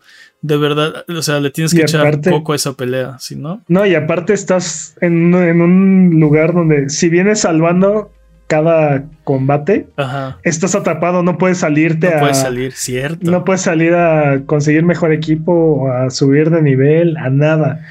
Y este. Y aparte, todos los combates, absolutamente todos, hasta ese momento, habían sido con paris completas. A veces de seis, a veces de cinco, pero siempre tenías una party completa, nunca habías estado solo. Entonces, tu personaje lo tienes armado pensando en, en el equipo, no Sí. solamente en ese mono. Y Exacto. dude, me tuve que romper la cabeza así horas para desarrollar una estrategia para ganarle. Sí. Hay otra pelea donde es este una puerta y tienes un equipo que se va a infiltrar y tienes otro equipo que va a estar distrayendo como a los guardias que están afuera, ¿no? Y cuando te estás infiltrando, llega el malo en turno, que es otro. Sí, el momento. Es un, es un super mercenario y tiene un ataque este, capa y toda la cosa. así muy poderoso y todo el daño que hace se lo recupera de vida. Sí. Y tú y, y el equipo que esté infiltrándose es el personaje principal y alguien más, ¿no? Entonces, o sea, están dos contra uno, pero ese mono está también así súper imposible. En esa pelea, fíjate que estaba yo tan Spoilers. poderoso que la- los dos frentes los gané al mismo tiempo. Así El- no es- tuve, Es- no es, tuve problema. ese es el único como problema de ese juego. Las, los combates de la historia están ya fijos. Y los combates, eh, los este, random encounters, los combates aleatorios, eh, están a tu mismo nivel siempre. El problema es que puedes levelear mucho y de repente llegas al momento de la historia y tú eres mucho más nivel que, que los enemigos. Puede pasarte. Se vuelven de papel todos, ¿no? Eh, Más o menos. más o menos. Hay algunos que aunque tú estás más poderoso se ponen bien locos, ¿no? Bien. Sí hay un par de combates bien difíciles en ese juego. De... Y, y como dice Peps, ¿no? De, de repente es de, no, no tienes opción. De alguna forma, no sé cómo, le tienes que ganar. El combate aleatorio ese que te puede salir contra 11 monjes es una, es una locura. Ese y también, la- al menos la versión de PSP, es un juego que tiene muchos secretos, pero la versión de PSP tiene como 7 u 8 personajes este, ocultos que, o sea, podrías no toparte. Y entre ellos está Cloud y está, este, ¿cómo se llama? El Valtier. Valtier, este, Ah, no me acuerdo quién, más- no me acuerdo quién más estaba ahí. Este, El- el protagonista de estaba, Fantasy II. estaba Beowulf, estaba eh, un dragón, ¿cómo se llamaba? Reis, creo que se llamaba. Eh, ¿Quién más estaba? Un eh, Worker 8, un robot. Eh, había varios, sí eran, eran muchos.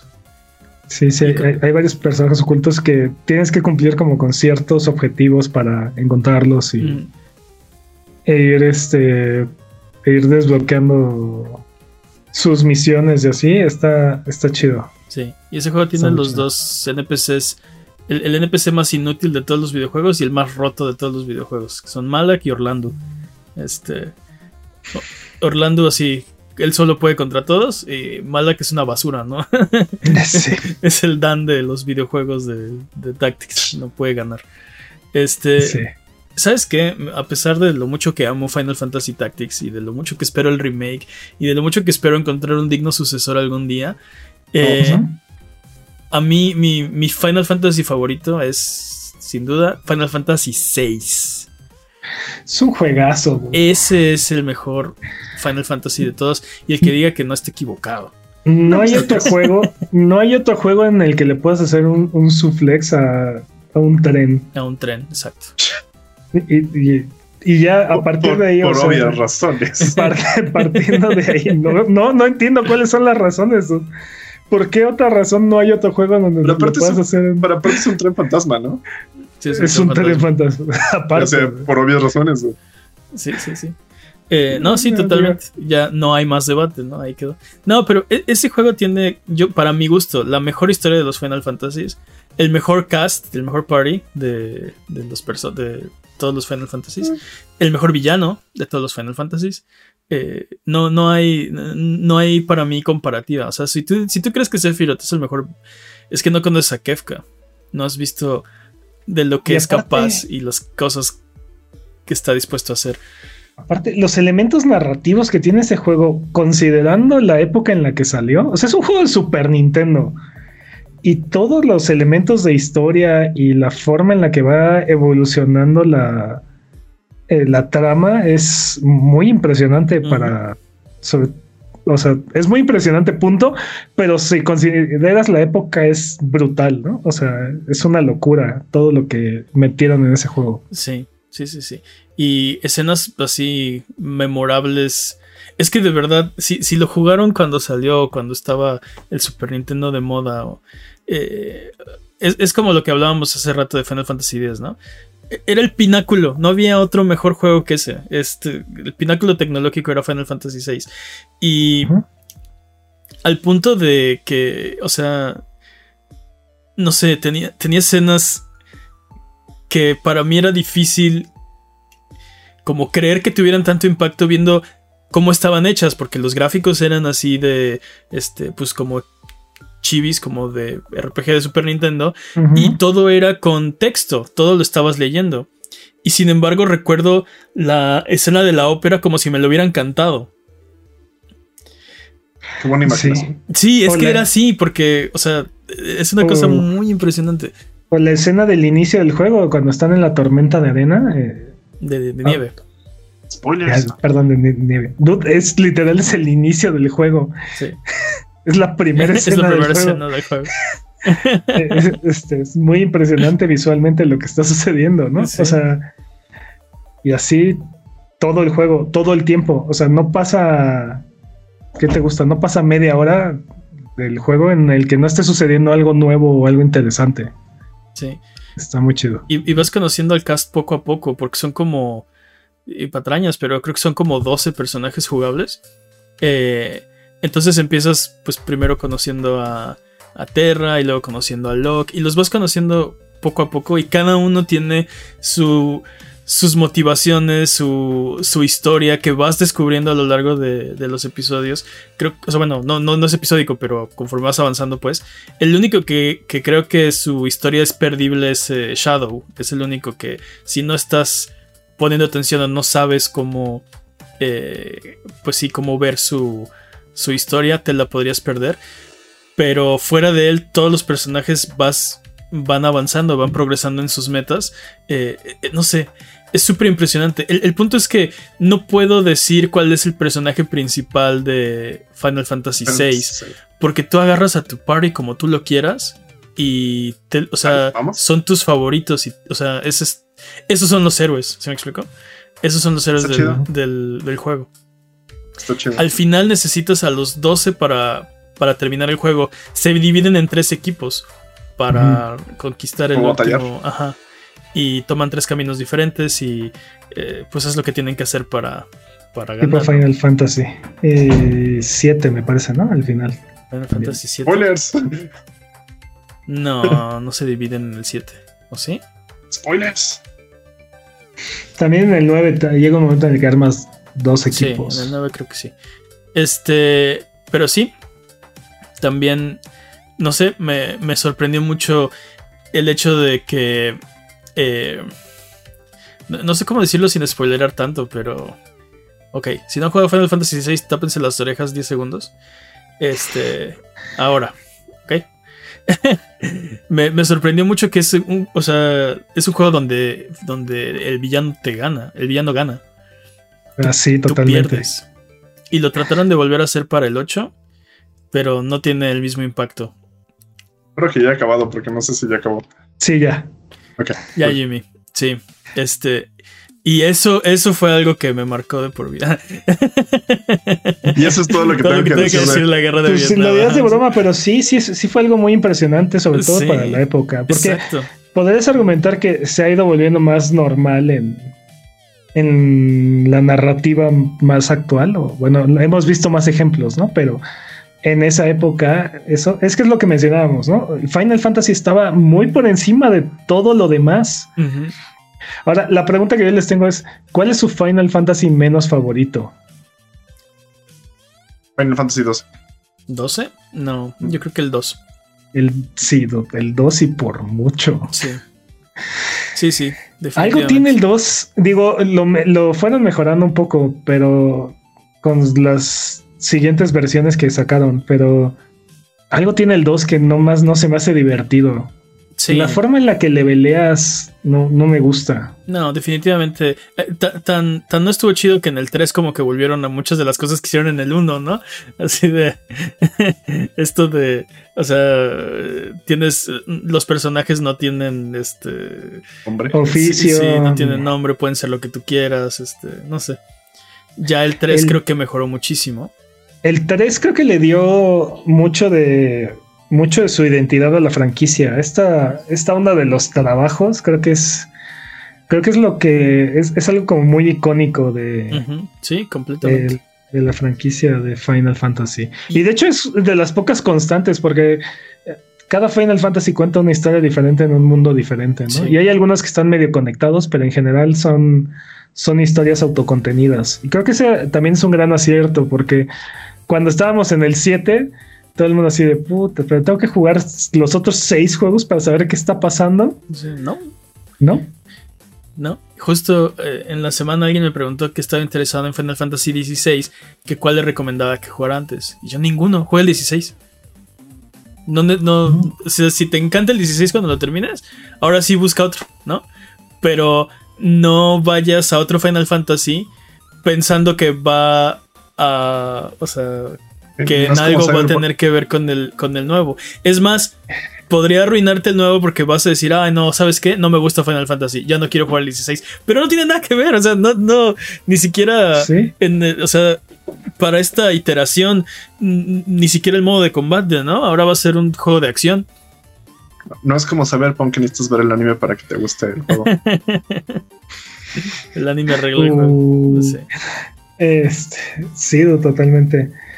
Totalmente. O e, es, es algo que está muy padre, pero también ha dificultado en otras franquicias, ¿no? Como la saga de Tales, que ya son como treinta y tantos juegos que están en, un, están en un mismo universo, en un mismo mundo.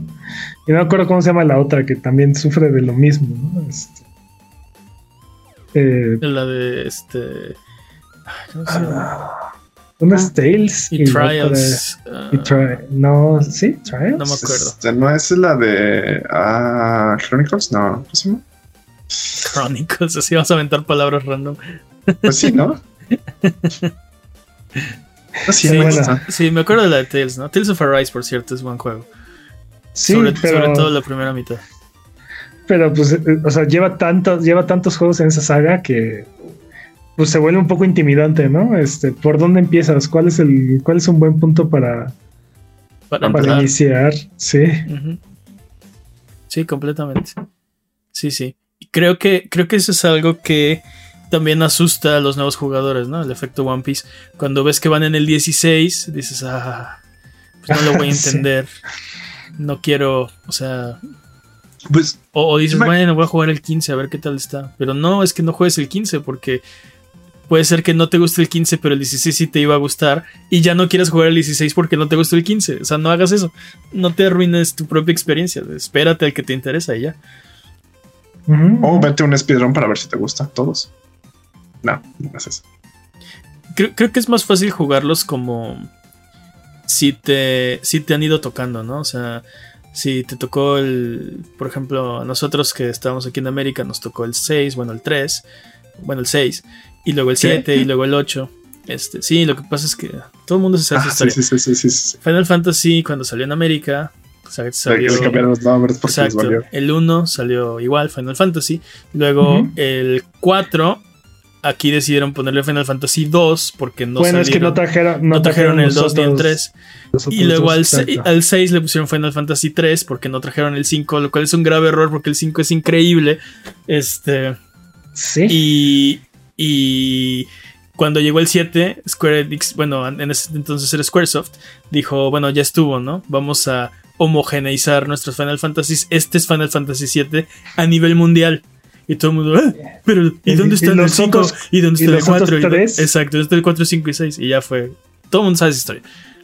El punto Sí, es. Este, Bueno, no- todos nos lo sabíamos en aquel entonces. el punto es que cuando salió, el, o sea, era más fácil jugar 6, 7, 8, o sea, sobre todo en esa época donde es que, es que de verdad, o sea, brincándonos el 2, ¿no? Si te tocó cualquier Final Fantasy del 1 al 9, del 1 al 10, este, o sea, fue buena, ah, yo o sea, jugué el 10. fue buena época. Eh. Fueron grandes juegos. Y es más fácil irle siguiendo la pista así, ¿no? Si jugaste el 6, 7, 8, 9, 10. Este. Ahora ya entiendes que es un Final Fantasy, sabes que no tiene nada que ver uno con otro. Solo son estos como. Eh, excepto el 10-2. Bueno, ya ese fue el primero, la primera secuela y el directa. 13. Y el 13-1. El 13-2. El punto es que. eh, ya nos vamos. Ah. Vámonos.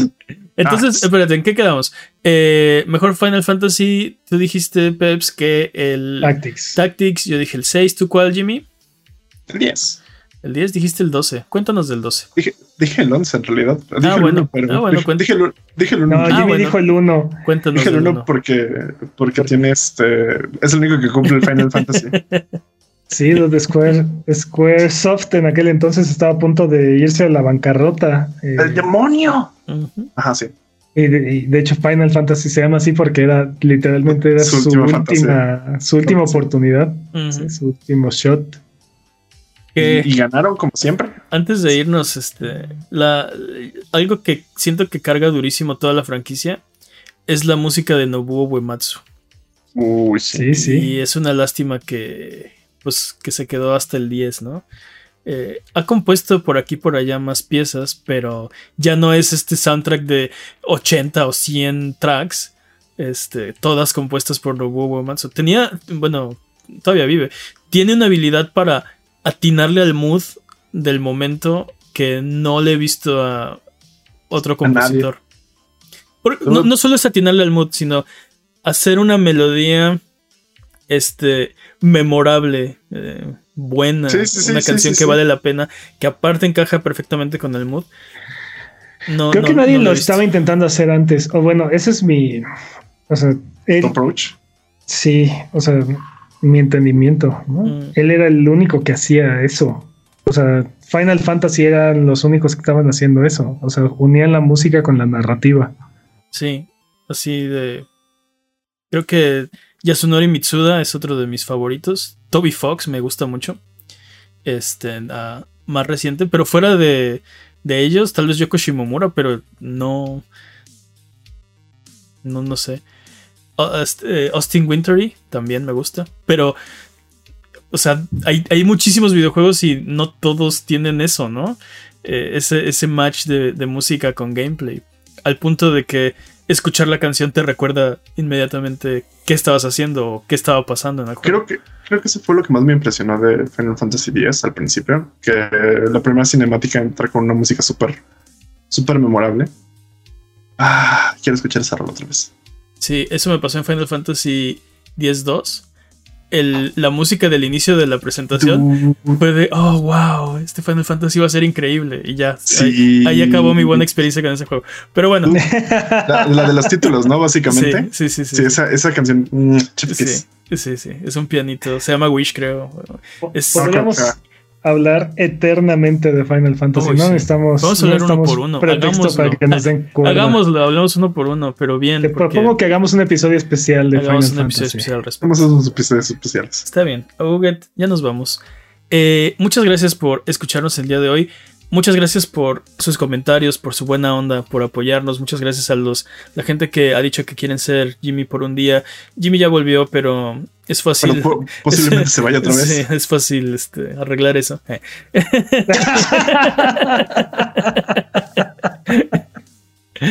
Entonces, gracias a los que a los que nos dijeron nos ponemos de acuerdo y si todavía quieren, pues hagámoslo. Eh, muchas gracias, Jimmy. No te estamos reemplazando, solo temporalmente. Felices botonazos. Muchas gracias. Se les acabe la tinta pronto. Placer como siempre. Muchas gracias al Chat Buget. ¿Algo que quieran decir antes de terminar el podcast de esta ocasión? Ta, ta, ta, tan, tan, tan, tan, tarán. Tan, tan, tan.